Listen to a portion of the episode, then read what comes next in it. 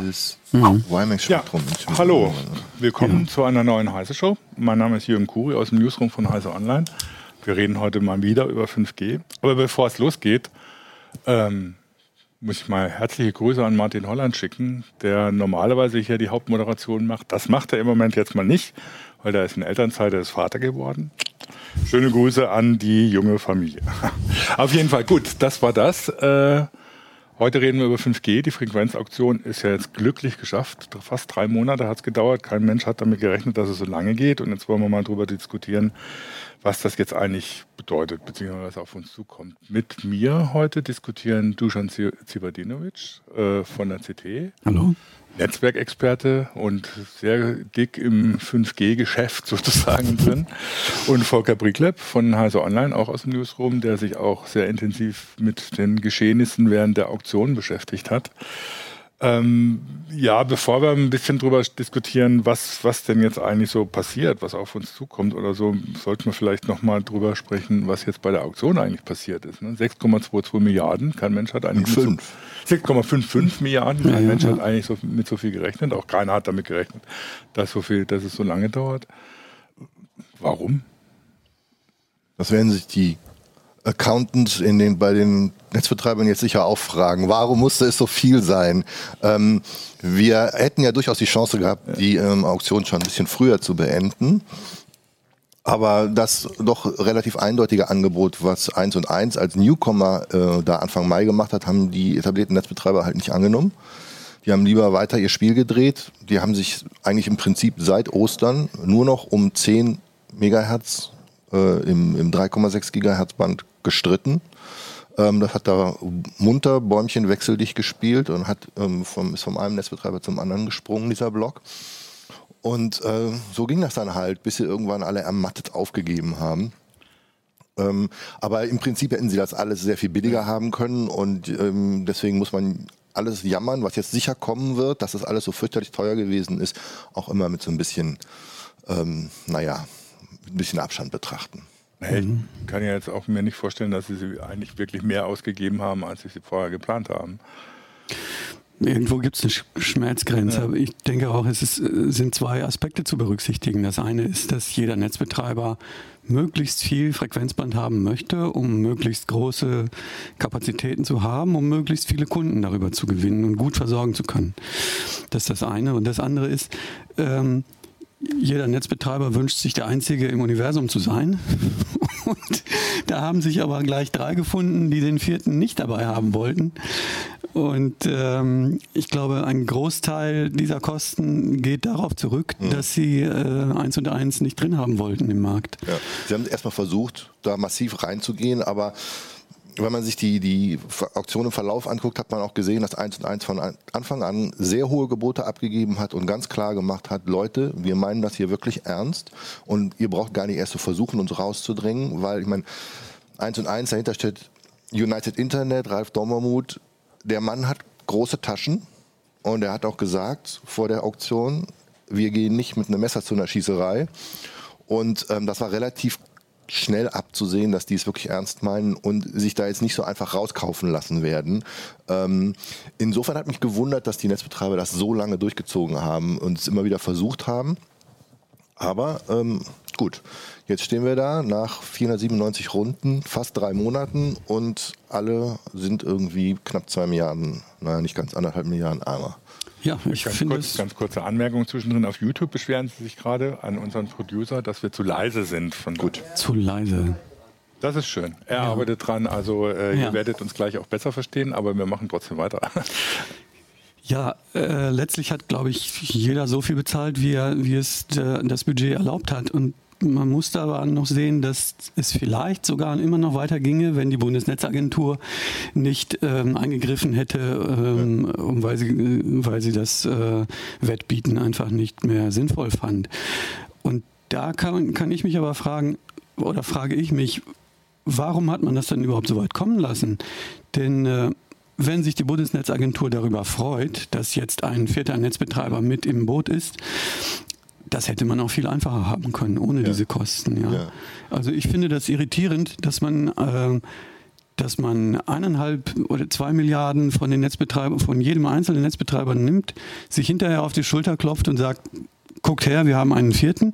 Und dann hat dieser vierte aber verglichen mit den anderen drei großen, hat er so ein äh, Mika-Frequenzspektrum an Ausstattung. Mhm. Ähm, das ist ein Unding in meinen Augen. Ja, das war so also der wie, wie soll dieser Kleine jetzt mit den Großen konkurrieren? Wenn jetzt nicht eins und eins sowieso schon einen ordentlichen Kundenstamm hätte, wir haben vorhin nachgeschaut, es sind knapp 10 Millionen Kunden, Mobilfunkkunden, ähm, dann sähe es zappenduster aus für die. Dann würden die wahrscheinlich äh, genauso ähm, sang- und klanglos untergehen wie damals zu UMTS-Zeiten Quam, die auch viel Geld ausgegeben haben und letztlich nicht mal ein Netz aufgebaut haben. Ja, Quam ist ein gutes Stichwort. Ja. Das war die längste und auch teuerste Auktion, abgesehen von der UMTS-Auktion 2000, die ja irgendwie mit 50 Milliarden doch deutlich drüber war. Aber ich glaube auch, und da kann man auch sagen, dass die Kritik der Netzbetreiber am, am Auktionsdesign berechtigt ist. Dass mhm. das jetzt halt der Versuch war, wirklich auf der einen Seite den Weg für den vierten Netzbetreiber äh, in den Markt zu ebnen, aber auf der anderen Seite auch diese ganzen schönen Steuereinnahmen, äh, äh, Einnahmen für die Steuerkasse zu generieren. Und das sind einfach so zwei Sachen, die passen eigentlich nicht richtig zusammen. Und wenn, wenn wirklich der politische Wille da ist, mhm. einen vierten Netzbetreiber auf den Markt zu bringen, dann kann man auch sagen, gut, wir haben hier so und so viel Spektrum zu vergeben, das verteilen wir jetzt irgendwie gleichmäßig und wir geben dem neuen vielleicht noch sogar ein bisschen mehr, damit der gute Startbedingungen hat. Und dann kann die ganze Kohle nämlich direkt in den Netzausbau fließen. Aber äh, sie wollten halt trotzdem eine Auktion, weil sie das für fair halten und weil sie das immer so gemacht haben.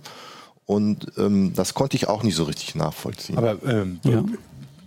Ja, das war immer das, äh, das Argument, der Auktion wäre fair und generiert halt gute, gute, Einnahmen, aber es gab ja vorher im Vorfeld schon die Kritik, dass so eine Vergabe äh, eigentlich ja besser gewesen wäre. Ne? Nach dem Motto, wir legen bestimmte Auflagen fest, die sie zu erfüllen haben. Dann müssen mhm. diejenigen, die es haben wollen, die Frequenzen haben wollen, sich bewerben mit dem Konzept und dann teilen wir das zu.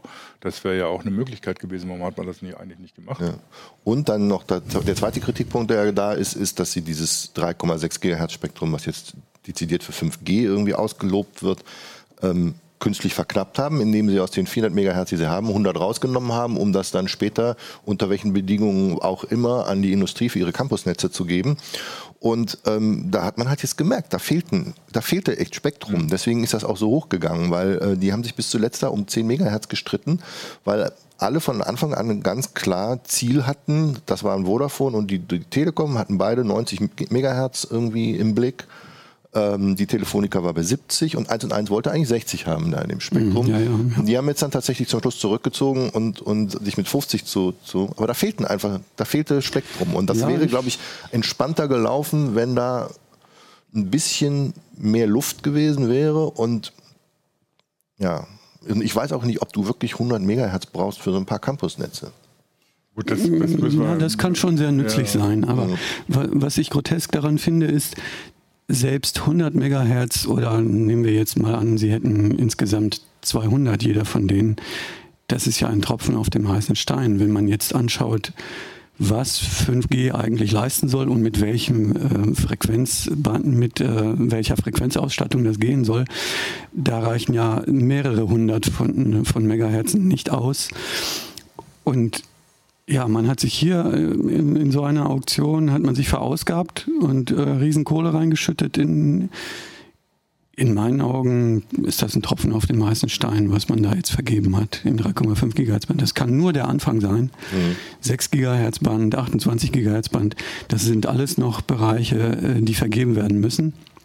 Und wenn wir jetzt jedes Mal diese lange Vorgeschichte haben, bis dann endlich klar ist, wer wie viel bekommt, ähm, das ist, dauert einfach viel zu lange. Man könnte das viel geschickter und schneller und, und gleitender Warum aufteilen. hat man das im Moment beschränkt aus 3,6 GHz Band? Das ist mir auch nicht so ganz klar, warum sie nicht alle Bänder, die für 5G vorgesehen sind, also müssen wir vielleicht nochmal erklären, was, was da alles äh, in Frage kommt, warum man nicht gleich alle vergeben. Das ist mir nicht, nicht ganz da schlüssig, sind, ehrlich gesagt. Das ist noch nicht ganz eindeutig geklärt. Es gibt halt ähm, immer den Versuch unter den Regulierungsbehörden mhm. weltweit, möglichst viel zu harmonisieren. Ja. Und ähm, das ist mit, mit ein äh, Problem, dass man jetzt immer noch nicht weiß, eignet sich dieses Band technisch am besten? Können wir das wirklich in möglichst vielen Ländern einsetzen? Wie sind die Regulierungsvorhaben? Da, da gibt es noch Dutzende von Konferenzen, die die Branche intern führt, um sich Klarheit darüber zu verschaffen. Und dann muss natürlich auch die Bundesnetzagentur irgendwann sagen, ja, wie viel habe ich denn wo? Und ähm, was möchte jetzt, wie möchte die Branche das ähm, aufgeteilt haben? Und manchmal ist es auch so, dass die, dass einzelne Mitspieler sagen, wir beharren aber darauf, dass wir auktionieren, weil dann können wir unsere Ellenbogen einsetzen. Das kann durchaus Taktik sein. Ich meine, das Argument ist ja auch immer, das Geld fließt in diesen Infrastrukturfonds, mit dem dann natürlich auch der Ausbau der Infrastruktur gerade für Mobilfunk bezahlt werden soll. Jetzt gibt es auch eine Infrastrukturgesellschaft des Bundes inzwischen oder ist beschlossen worden, die Masten aufbauen soll, wo die, wo die Provider äh, oder die Betreiber selber nicht aufbauen da muss man auch nochmal sehen, ob das dann wirklich funktioniert und was, was damit passiert, weil diese, diese Masten, die dann von der Infrastrukturgesellschaft aufgebaut werden sollen, die lassen sich, müssten sich ja dann auch über Roaming von allen Providern nutzen lassen. Ähm, wobei dann wieder die juristischen Fragen ins Spiel kommen oder so, wie das mit dem Roaming überhaupt geht, ob diese Auktion denn tatsächlich Gültigkeit hat, das müssen ja auch überhaupt die Gerichte noch erstmal entscheiden. Das ist ja, ja noch gar nicht ganz klar. Ne? Ganz viele Fragezeichen noch. Also erstmal haben ähm, sämtliche drei Mitbewerber, also sämtliche drei Netzbetreiber haben vor der Auktion gegen die Vergabebedingungen geklagt. Mit einem Eilantrag, der irgendwie das sofort alles gestoppt hätte, sind sie da äh, abgeschmettert worden, aber die, die Verfahren laufen noch. Das wird jetzt sicherlich auch noch ein paar Monate dauern. Ähm, und das wird Jahre dauern, bis das durchprozessiert ist. Ähm, wenn man so mit Leuten in der Branche spricht, die rechnen jetzt nicht wirklich damit, dass sie durchkommen. Mhm.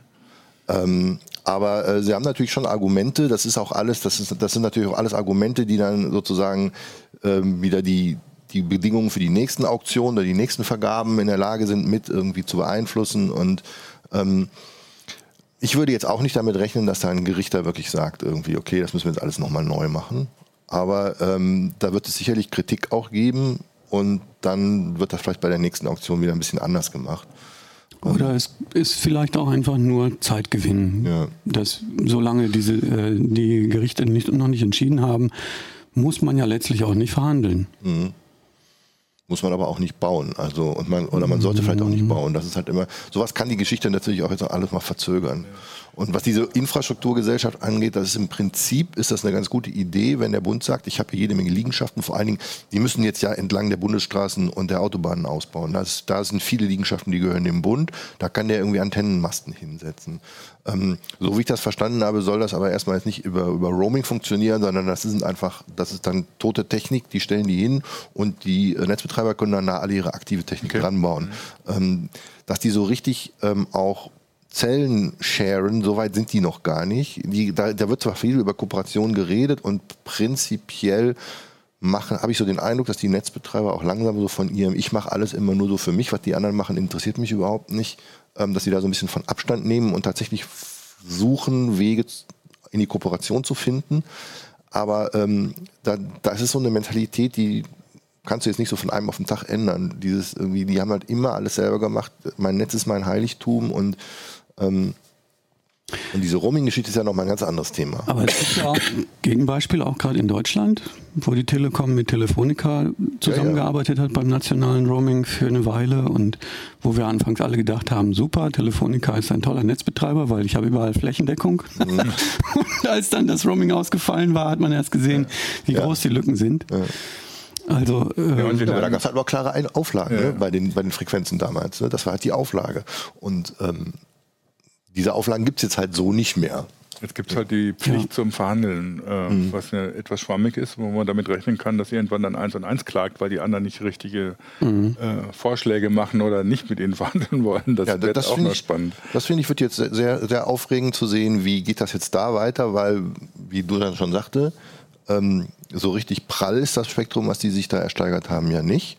Da kannst du vielleicht ähm, jetzt so in ein, zwei Städten mal mit anfangen, aber ähm, wenn die tatsächlich wirklich ein bundesweiter Netzanbieter werden wollen, der auf den anderen mit Augenhöhe ist, dann brauchen die mehr Spektrum oder eben so ein, erstmal so einen Roaming-Vertrag. Sie brauchen mehr Spektrum, wenn Sie wirklich viele Highspeed-Nutzer haben. Mhm. Also man kann natürlich auch mit kleinem, mit geringem Spektrum kann man natürlich auch vieles machen. Nur man, man hat nicht so die User-Kapazitäten. Ja? Wenn ich dann zu viele User auf einmal in meiner Mobilfunkzelle habe, dann kriegt jeder zu wenig und dann sind alle unzufrieden und dann ist meine Hotline belastet.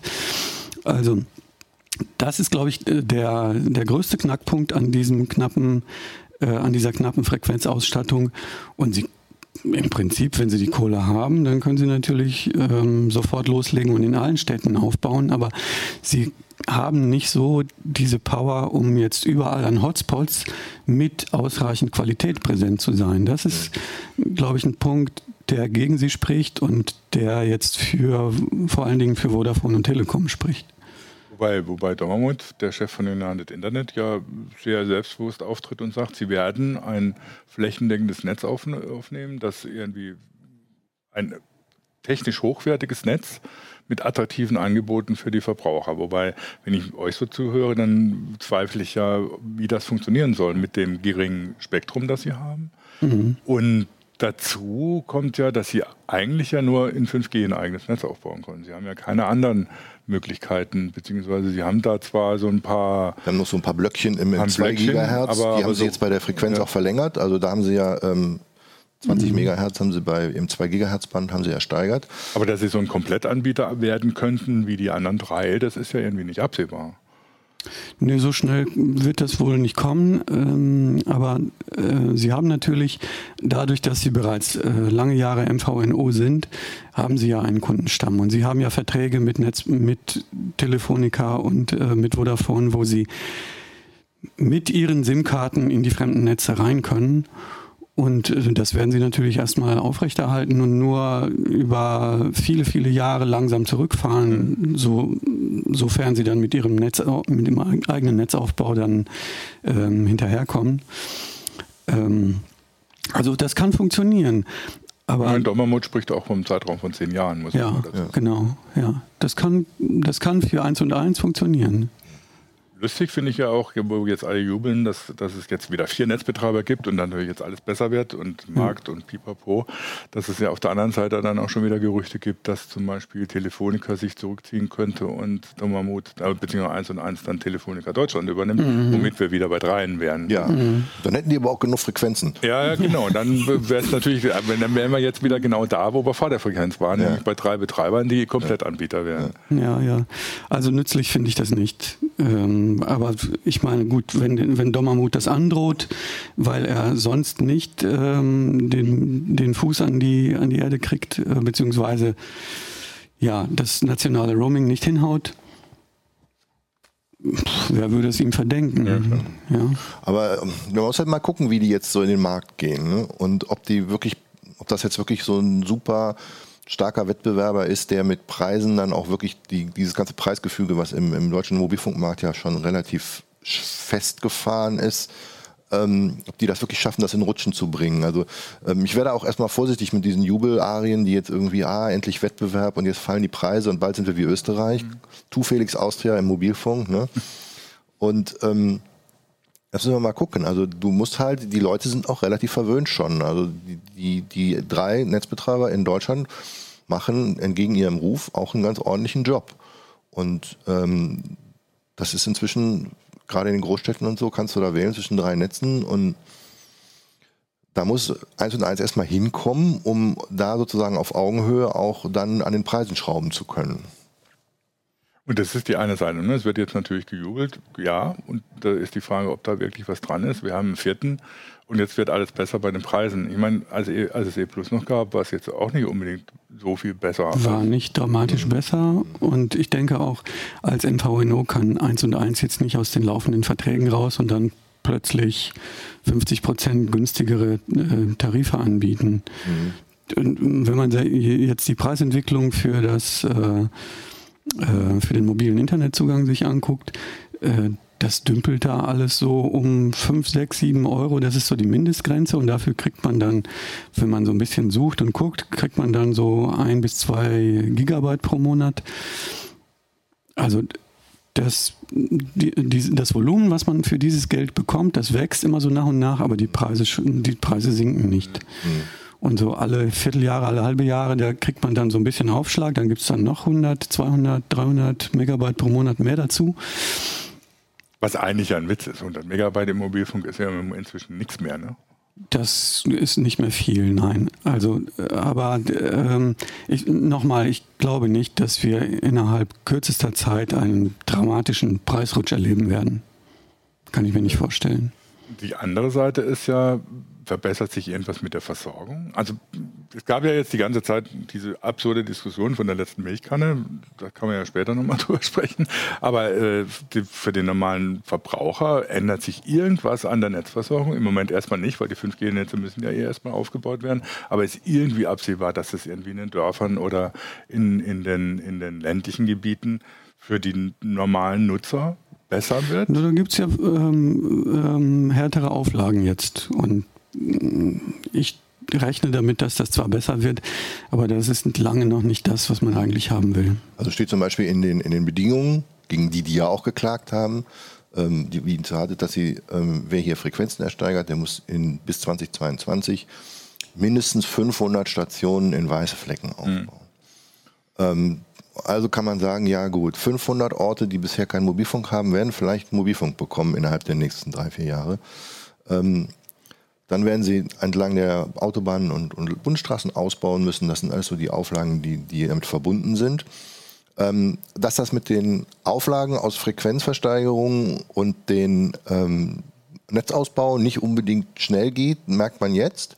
Also wir kriegen gerade täglich irgendwie Pressemitteilungen von allen drei Netzbetreibern. Super, wir haben da wieder ein Netz, einen Mast in Betrieb mhm. genommen. Super, jetzt mhm. gibt es LTE auch in kleinen Pusemuckel. Und ähm, das liegt daran, dass die halt alle noch vielleicht noch so ein bisschen hinterher sind. Die müssen jetzt bis Ende des Jahres die Auflagen, die Ausbauauflagen aus der letzten Frequenzauktion erfüllen und ähm, merken, hm, wir sind da noch ein bisschen hinterher, müssen jetzt schwer bauen. Also das kann dann halt auch wirklich sich über Jahre hinziehen. Ähm, und für viele wird sich jetzt nicht die spontane Sofortverbesserung einstellen. Ich denke auch, die Schere wird weiter auseinanderklaffen von Ballungsgebiet ähm, zu Diaspora. Weil, also wenn man sich die Ausbauauflagen anguckt, ähm, die legen halt so ein Mindestmaß fest.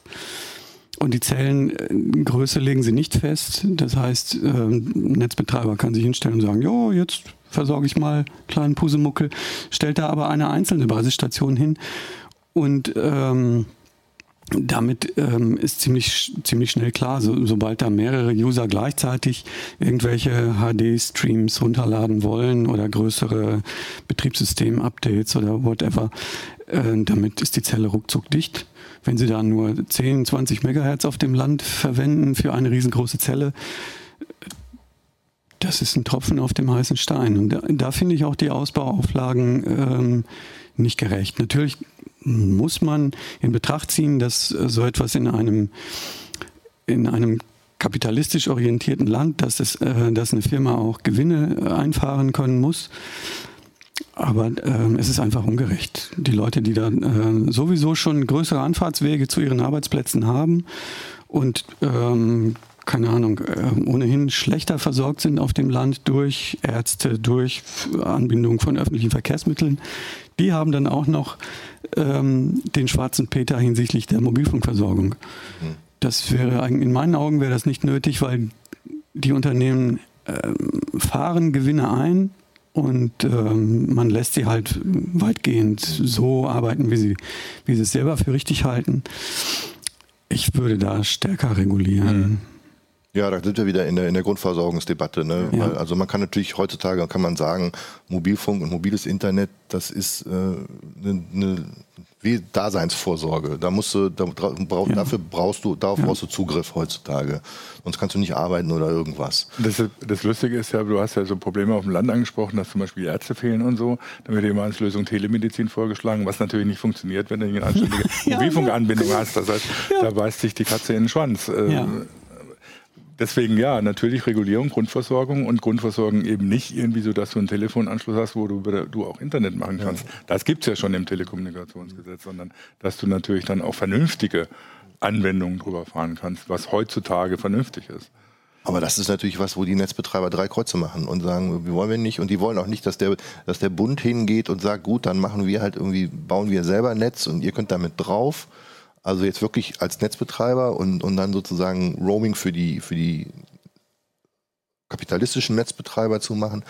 Das sind alle, die wollen das halt alle lieber selber machen. Und die werden das irgendwie mit, die werden sich damit mit Händen und Füßen gegen wehren, dass da in irgendeiner Form sowas wie ähm, Daseinsvorsorgeverpflichtung kommt oder eine, ähm, dass der Bund da eintritt, der Staat als Netzbetreiber auf dem flachen Land. Ähm, und da wird dann halt sich irgendjemand hinsetzen müssen und eine schlaue Lösung ausdenken, mhm. wie man das irgendwie wirklich hinkriegt.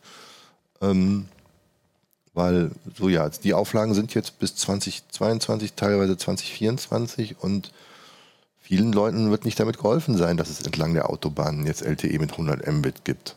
Ne? Das ist ja irgendwie fast schon so eine Art populistische Auflage, ne? nach dem Motto, alle reden von autonomen Autos, müssen wir mal die Straßen versorgen, aber ja, man, muss ihn, man muss Ihnen sagen, Sie haben ja dann tatsächlich nochmal nachgeschärft, die Auflagen und diese, diese Zahlenspielerei mit 98 Prozent der Haushalte, das ist schon ein Unterschied, ob du das auf bundesweit projizierst oder jetzt auf, auf Bundesländer.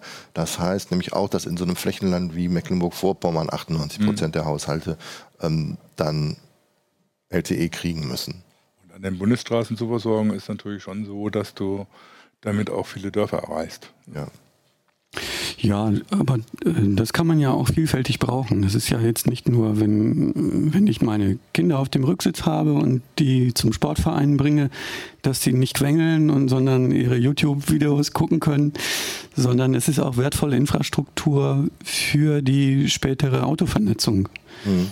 Ähm, Wobei man, wobei man noch ein bisschen offen ist, ob sie dann wirklich auf Mobilfunk gründen wird oder ob man da jetzt wieder ähm, auf das ähm, ältere Verfahren äh, PWLAN setzen möchte. Aber ähm, nützlich ist das allemal. Ähm, nicht alleine nur zum, zum Surfen, sondern mhm.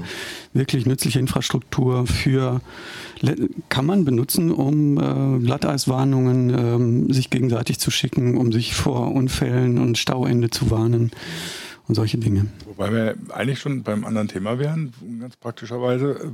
Das eine sind natürlich die normalen Verbraucher, die auf ihrem Handy, ja, ob sie jetzt 5G oder LTE haben, kann ihnen eigentlich erstmal zumindest für die nächsten wahrscheinlich fünf Jahre ziemlich wurscht sein. Mhm. Solange es nicht da noch ganz andere Anwendungen gibt, die dann irgendwie mit Augmented Reality arbeiten, was noch ein bisschen ab, äh, nicht absehbar ist. Aber für solche Anwendungen, die jetzt irgendwie so eher industrielle Anwendungen sind oder die den Verbraucher dann in ganz andere Bereiche führen, nämlich mit dem vernetzten Auto, da sieht es ja schon ganz anders aus. Da gibt es ja schon ganz konkrete Projekte. Du warst gerade bei Duschan, bei, bei IGO, die ihre genau, Automobilproduktion genau, genau. mit 5G ja. vernetzen wollen. Ja, das wollen äh, viele Industrieunternehmen, wollen Automatisierung in ihre Fabrikhallen verfeinern und verbessern unter Zuhilfenahme der 5G-Mobilfunktechnik. Wobei man ganz klar unterscheiden muss, 5G ist jetzt nicht einfach nur schnelleres LTE, ähm, sondern es ist ähm, hochspezifisch für bestimmte Anwendungen ähm, konfigurierbar. Und in diesem Fall, in diesem Fall für die Industrie äh, bedeutet das, man kann sehr robuste Mobilfunkübertragungen äh, damit aufbauen mit enorm kurzen Latenzen. Und ähm, diese beiden Eigenschaften, die man jetzt spezifisch für Basisstationen und für äh, das dortige Mobilfunknetz äh, maßschneidert. Die kann man verwenden ganz vielfältig für äh, drahtlose Roboter, ähm, für komplett durchgehend digitale Materialerfassung und Buchführung. Ähm, und was ganz spannend daran ist, was, was sich viele nicht klar machen. Äh, es, es, gibt so äh, die Kritik, warum soll ich denn jetzt dieses teure 5G äh, nehmen? Das ist ja das Allerneueste und ähm, kostet so viel. Ähm, ich kann doch alles mit WLAN machen. Nein, kann man nicht, weil WLAN garantiert eben keine Zugriffszeiten. Es ist fehlerträchtig. Und wenn WLAN das Industrial Ethernet hätte ersetzen können, dann wäre das längst schon ersetzt worden. Ähm, das funktioniert so nicht. Man braucht tatsächlich ein Funkverfahren, was abgesichert ähm, funktioniert, was eine minimale Fehlertoleranz hat und ähm, was extrem kurze Latenzen bietet. Und das macht 5G richtig gut.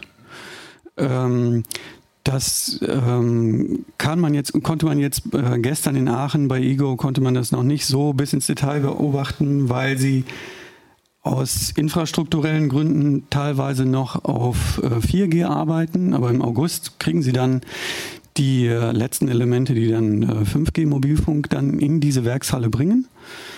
Und das ist wirklich interessant zu sehen, wie jetzt ähm, angefangen äh, vom Wareneingang bis hin zu den einzelnen Produktionsstationen sämtliche Bausteine mit RFID-Tags versehen sind, sodass sie direkt am Eingang per Scanner umgehend erfasst werden ähm, und dann dass die zentrale Steuerung an jeder einzelnen Stelle weiß, wo kommt welches Bauteil hin, bis hin zum drahtlosen Drehmomentschlüssel, der mit Daten gefüttert wird und exakt für diese Schraube an dieser Stelle mit dem passenden Drehmoment versorgt wird.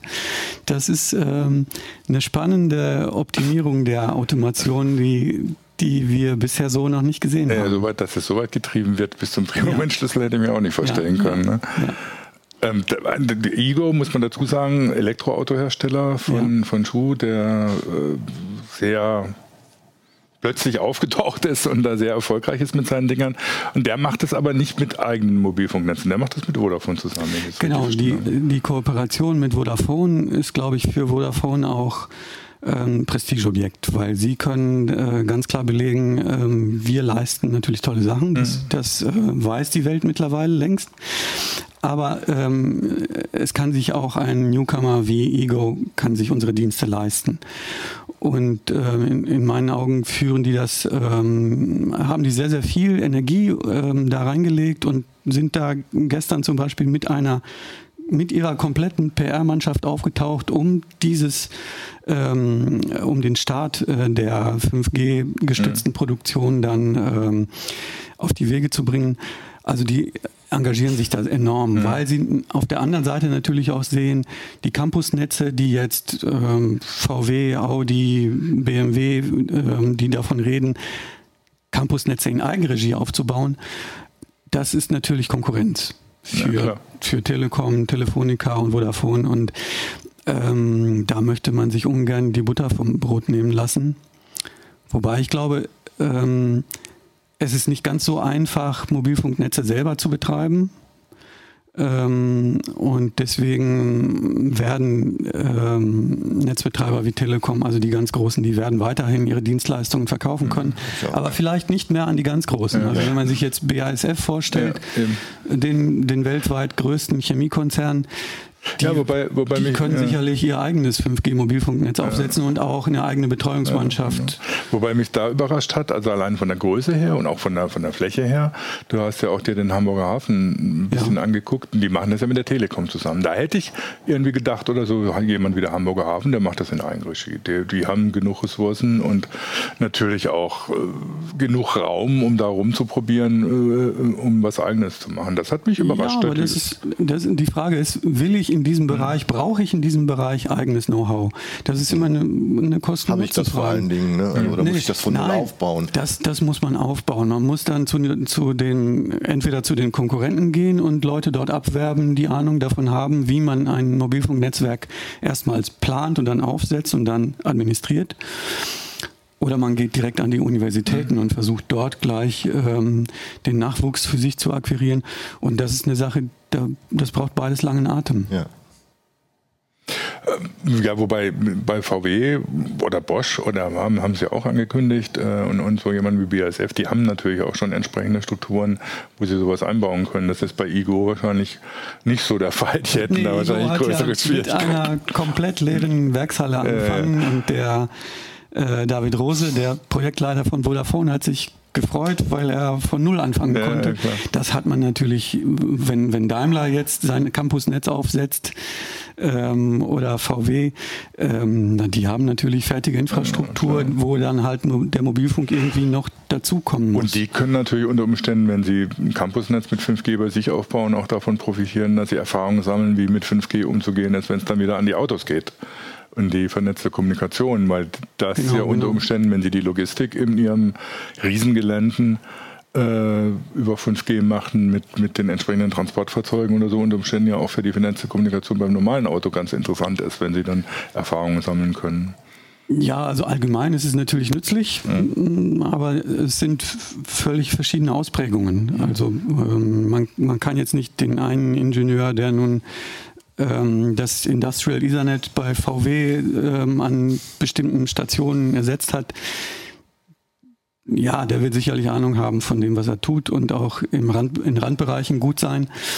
Aber es sind ähm, ähm, ja für den Mobilfunk in Autos, wie wir ihn so kennen, äh, braucht man dann halt auch noch weitere Spezialisten. Ja. Alleine schon bei der beim Einkauf, welches, welches Modem nehme ich, welche, von wem nehme ich die Software, wie läuft dann, wie laufen die Updates, welche äh, welche Kosten-Nutzen-Rechnungen mache ich da auf, Tarifierung und so weiter. Das sind, ähm, ja, man, man kann da natürlich Spezialisten haben, die in beiden Bereichen äh, ihr Know-how beisteuern können, aber man braucht im Prinzip zwei Gruppen. Mhm. So, also das wäre in meinen Augen das Schlaueste. Aber wenn, wenn ich so deine, deine Erfahrung oder deine Berichte so angucke, dann klingt das oder hört sich das für mich so an, als wären industrielle Anwendungen wie 5G eigentlich, ja, kann man morgen mit anfangen. Beziehungsweise ist irgendwie in einem Stadium, wo man sagen muss, das ist jetzt gar nicht so weit weg. Das, das wird passieren dieses Jahr, nächstes ja, Jahr. Also man, man hat ja große Teile, ähm, hat man ja schon gebaut. Mhm. Ähm, also zu bewundern und zu bestaunen bei Ego gestern. Ähm, vieles geht damit schon. Sie haben halt ähm, Anders als gängige Autohersteller haben sie eben das Glück, ähm, dass sie völlig von vorne angefangen haben und ähm, dass sie sich da völlig eigene Konzepte zurechtlegen konnten. Während ähm, gängige Autohersteller, die haben dann unter Umständen das Problem, dass sie noch immer mit Fließbändern arbeiten. Und ähm, ja, wenn man jetzt ähm, auf den Seiten, auf der Seite von Günter Schuh ist, äh, der der äh, die Theorie vertritt, Fließbänder stören eigentlich und wenn irgendwo ein Problem auftaucht während der Produktion und ich ein Fließband habe, dann muss ich das Fließband anhalten, um das mhm. defekte Ding da jetzt herauszunehmen. Das kostet Zeit, ich brauche Reserven dafür. Ähm, ja, die haben andere Probleme und da muss man dann, ähm, ich glaube, in jedem einzelnen Werk in jedem einzelnen, bei jedem einzelnen Hersteller, in jeder einzelnen Fabrik, müssen sich die Mobilfunknetzbetreiber, die jetzt Dienstleistungen erbringen wollen, oder auch die Firma, die das jetzt selber auf die Beine stellt, müssen sich genau überlegen, was für Anwendungen habe ich und wo mhm. genau kann ich jetzt 5G ähm, überhaupt sinnvoll einsetzen. Und dann guckt man an zweiter Stelle, okay, was für Hardware habe ich zur Verfügung, wo kann ich die verwenden, was kostet mich das? Und am Ende dann sagen, ja, mache ich. Oder mache ich vielleicht doch nicht, weil mhm. zu teuer. Wobei VW und ähnliche Unternehmen ja eh ganz eigene Probleme haben. Wenn man sich dann anschaut, wie sie das Werk in Zwickau jetzt für die E-Autos gerade umbauen, mhm. dann ist das natürlich im Prinzip auch der Paradebeispiel für das, wie man 5G in die Produktion bringen kann, mhm. könnte. Und das, da werden sich wahrscheinlich auch einige Umstrukturierungen noch ergeben, wo man plötzlich ganz anders über vernetzte Produktion redet, als man es bislang in der Automobilindustrie macht. Ja, äh, gut vorstellbar, dass, dass sie damit so viel Erfahrung sammeln, mhm. ähm, dass sie die dann auch transferieren in die herkömmliche Produktion und nach und nach ähm, ähm, auch ein üblich, ein, auch ein Skoda oder auch ein Passat dann ja. 5G gestützt entsteht. Was ich für diese Bereiche, also für diese Campusnetze, du hattest es vorhin schon mal kurz angesprochen, nicht verstanden habe, warum sie für diese Campusnetze unbedingt in 3,6 Gigahertz Bandfrequenzen vorsehen weil die jetzt erstmal da sind. Also also müssen wir vielleicht nochmal die Frequenzen erklären von 5G. Das geht ja bis, bis in den MM-Wave-Bereich rein, in, in, in bis zu 56 Gigahertz hoch. Mhm. Ähm, welche Frequenzen kommen überhaupt in Frage? Er hatte das, das Stichwort ähm, Harmonisierung mhm. schon gegeben und die EU hat sich da, was 5G angeht, ähm, auf den Bereich so zwischen 3 und 6 Gigahertz kapriziert. Mhm. Die Amerikaner sind auch schon ganz oben bei, bei über 20, deutlich, deutlich äh, am Start. Ähm, das sind jetzt erstmal so dieser Bereich, den, den die europäische Regulierung jetzt für am ehesten geeignet und am leichtesten erstmal vorzutreiben mhm. hält. Deswegen geht es jetzt erstmal bei uns mit den 3,6 los. Ähm, Und ja, die Technik ist jetzt soweit fertig. Also man sieht ja, ja an so Sachen wie Igo, dass man so die ersten ja. Deployments sehen kann. Die, die Ausrüster ähm, haben jetzt auf, den, auf Basis des ersten Standards ihre, ihre Technik fertig, die sie, die sie ausliefern können. Aber der Standard wird ja auch noch weiterentwickelt. Also da ist jetzt 3,6 auch für Campusnetze sicherlich nicht irgendwie mhm. der weiße letzter Schluss. Genau. Also einmal die Harmonisierung und, und ähm, ja, die Verfügbarkeit der Netze, das, ist, das sind die Gründe, warum man das ähm, jetzt für Campusnetze freigibt. Aber es ist auch schlicht ähm, die Technologie, weil je, je, höher frequent ich die Mobilfunkzelle auslege, desto weniger kann sie als Rundstrahler arbeiten. Und wenn ich jetzt im 3,5 Gigahertz Band etwas vergebe, das heißt, ähm, die Reichweiten sind nicht so ähm, besonders hoch wie jetzt im 900 MHz Band zum Beispiel, aber sie genügen für die Werkshalle oder für das Werksgelände, ähm, sind völlig ausreichend und ähm, decken einen halbwegs runden Bereich ab, je nachdem, was für, äh, was für Strahler ich da verwende. Ähm, und machen so einen relativ wenigen auf, re relativ geringen Aufwand. Man hat diese Technologie verstanden, ähm, die Produkte sind verfügbar, die Software, die das Ganze steuert, die ist verfügbar und man braucht dann halt bloß ins Regal zu greifen und zu sagen, so das und das und das brauche ich und das kaufe ich jetzt. Während Natürlich sind aus, aus naturwissenschaftlicher Sicht sind äh, Millimeterwellen viel, viel spannender, aber da ist die Technologie noch nicht so durchgehend ausgereift. Mhm. Da, da befindet man sich ja erst am Anfang und da geht es ja auch darum, dass die Zellen nicht wirklich einen, einen runden Bereich abdecken oder einen äh, geometrisch definierten, was weiß ich, Kegelbereich oder sowas, was man haben möchte, sondern da muss eine, ähm, eine Basisstation mit einem Antennenarray ähm, wirklich gezielt, so snipermäßig aus, äh, keine Ahnung, 100, 200 Meter Entfernung exakt die ähm, die Welle so fokussieren, eine bestimmte Welle so fokussieren, dass sie haargenau die Antennen mhm. trifft, die jetzt in deinem Smartphone sind. Und das braucht man in einer Werkshalle überhaupt nicht. Ja. Da äh, geht es nicht darum, dass man jetzt High-Speed-Geschwindigkeit in einem Smartphone äh, definiert, sondern es geht nur darum, überhaupt ähm, abzudecken. Die Geschwindigkeit ist da nicht so das Wichtige, sondern generell die Anbindung und die zuverlässige äh, Versorgung und darum sind 3,5 Gigahertz völlig ausreichend, okay. beziehungsweise genau richtig. Mhm. Das war jetzt die Industrie. Irgendwie müssen wir nochmal drüber sprechen, was kommt jetzt eigentlich wirklich auf den Verbraucher zu. Also bin ich als normaler Mensch, der mit meinem Smartphone unterwegs ist und das sehr schon intensiv nutzt, aber jetzt auch nicht so, dass ich irgendwie besondere Ansprüche hätte, ähm, außer dass ich möglichst viel Datenvolumen haben will. Ähm, interessiert mich das überhaupt, was da passiert? Ja, also ähm, es wird einen irgendwann betreffen. Mhm. Ja. Also wenn wir jetzt von der Autovernetzung reden, das wird man in einigen Jahren vermutlich sehen. Es gibt erstmals in, in diesem Mobilfunkbereich konkrete politische Rahmenbedingungen, die festlegen, hallo, ihr müsst jetzt ähm, eine Technik, eine Funktechnik einbauen, die Autos miteinander vernetzen und mit der Infrastruktur ja. reden lassen.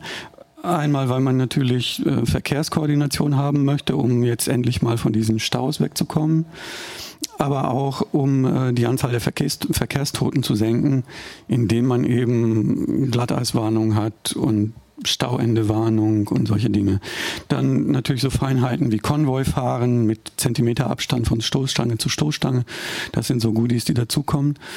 Das wird man ähm, in einigen Jahren merken. Deswegen ähm, ist es, ja, also wird man spüren. Ähm, die andere Geschichte ist, dass man an vielen Stellen äh, Schritt für Schritt Beschleunigungen im mobilen mhm. Internetverkehr sehen wird.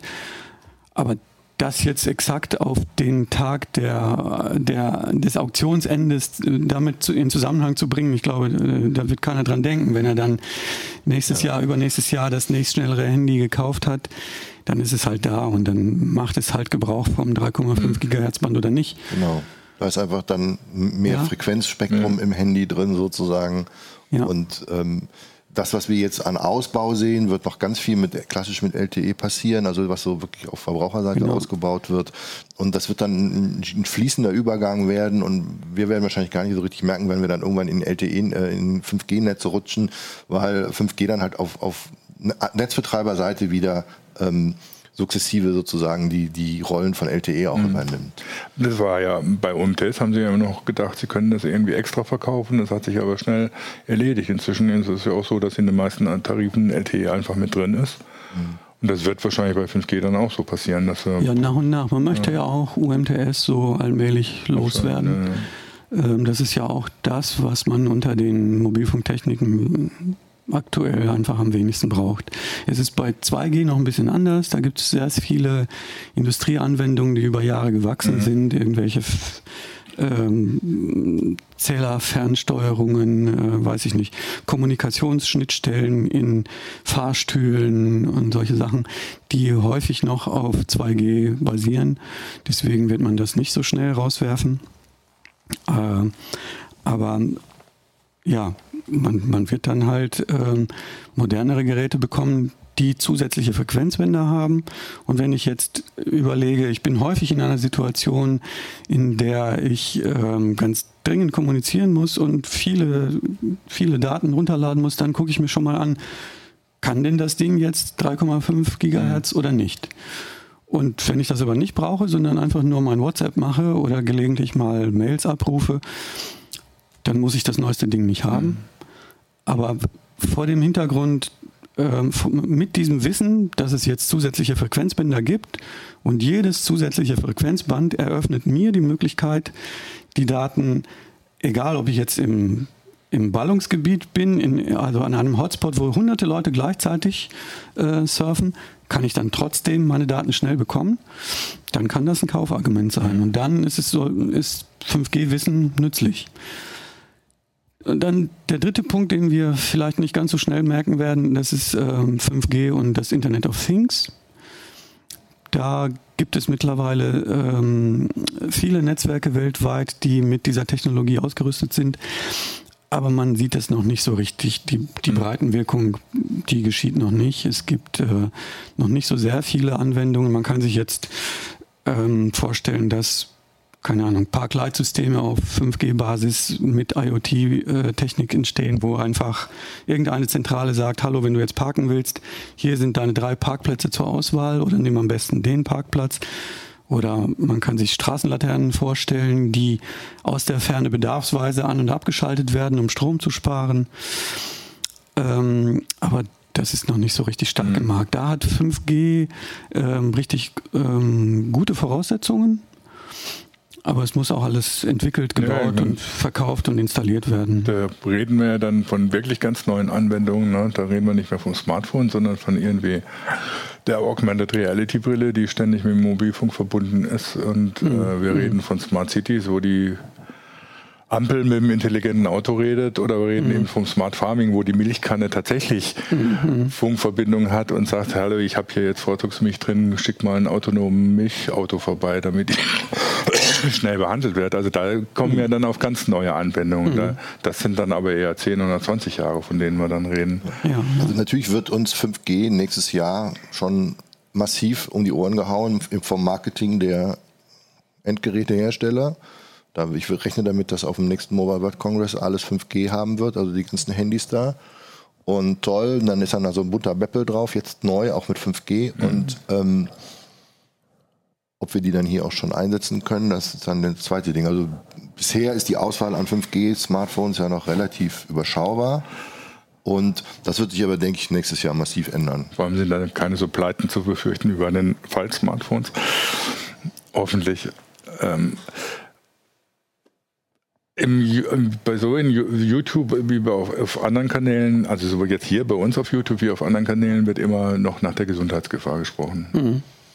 Gibt es da irgendwelche Erkenntnisse oder irgendwas, was, was, was man sagen könnte oder so? Das ist alles Quatsch. Na, Quatsch, ich würde nicht, nie von Quatsch reden, ja. ähm, wenn es um Gesundheitsfragen geht. Ähm, es gibt bisher keine harten Belege. Mhm. Es gibt, ähm, das muss ich immer wieder, äh, wenn wir an der Hotline Fragen dazu bekommen, Es gibt äh, extrem harte Belege dafür, dass Rauchen gesundheitsschädlich ist. es gibt Belege dafür, dass zu viel Sonneneinstrahlung natürlich äh, Sonnenbrand verursachen kann. Und da sind wir an diesem Punkt. Viele Leute wissen ja gar nicht, machen sich nicht klar, wissen es vielleicht wahrscheinlich schon. Sonneneinstrahlung ist ja auch elektromagnetische Strahlung, ja, ja, nur in einem anderen Bereich, den wir nun zufällig glücklicherweise sehen können. Und die ist um viele, viele Male intensiver als Mobilfunk. Ähm, wenn man sich dann ähm, von Unkenrufern ähm, und, und ähm, Kritikern äh, verunsichern lässt, dann sollte man das immer bedenken, dass es ähm, viel, viel mehr, Mobil viel, viel mehr elektromagnetische Strahlung gibt, als wir eigentlich uns klar machen. Und ähm, da, man, man sollte da nicht so äh, das Kind mit dem hm. Bade ausschütten. Es gibt Forschung, die untersucht, ob jetzt ähm, 5G-Mobilfunkstrahlung, die ja in einem etwas anderen Frequenzband passieren wird, ähm, ob die ähm, äh, gesundheitsschädlich sein kann. Bisher gibt es keine harten Belege. Mhm.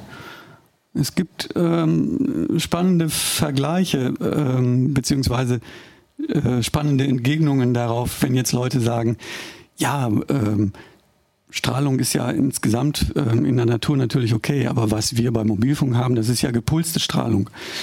Dem halten dann so Spezialisten entgegen, Wärmestrahlung, die wir haben, die passiert ja im Terahertz-Bereich, mhm. ja. Und wenn man sich im Schlafzimmer an- und auszieht oder die Mütze fünfmal in, der Minute an- und absetzt, das ist auch gepulste Strahlung, ja, und niemand erkrankt daran. Mhm. Ähm, ja, das ist ein bisschen, äh, ein bisschen flapsig formuliert.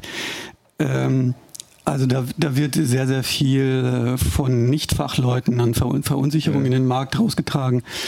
Ähm, ja, man sollte das, glaube ich, nicht so ernst nehmen. Aber auf jeden Fall im Auge behalten. Ja, ja. Es wird dran geforscht und ähm, ich ja. finde, man sollte da einfach evidenzbasiert urteilen und solange wir keine wissenschaftlichen Erkenntnisse haben, dass uns das umbringt, können wir es benutzen. Ja.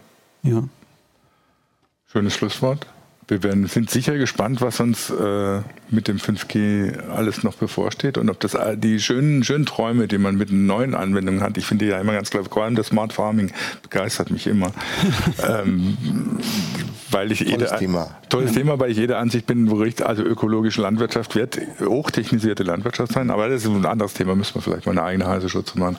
Wir sind gespannt auf jeden Fall, was da mit den neuen Anwendungen und mit 5G überhaupt auf uns zukommt. Das wird uns sicher noch mehrere heiße Shows beschäftigen. Ich danke euch fürs Zuschauen, vor allem der Mehrheit Deutschlands trotz Feiertag. Ähm, und äh, ja, wünsche euch noch einen schönen Tag und bis nächsten Donnerstag. Tschüss. Tschüss. Tschüss.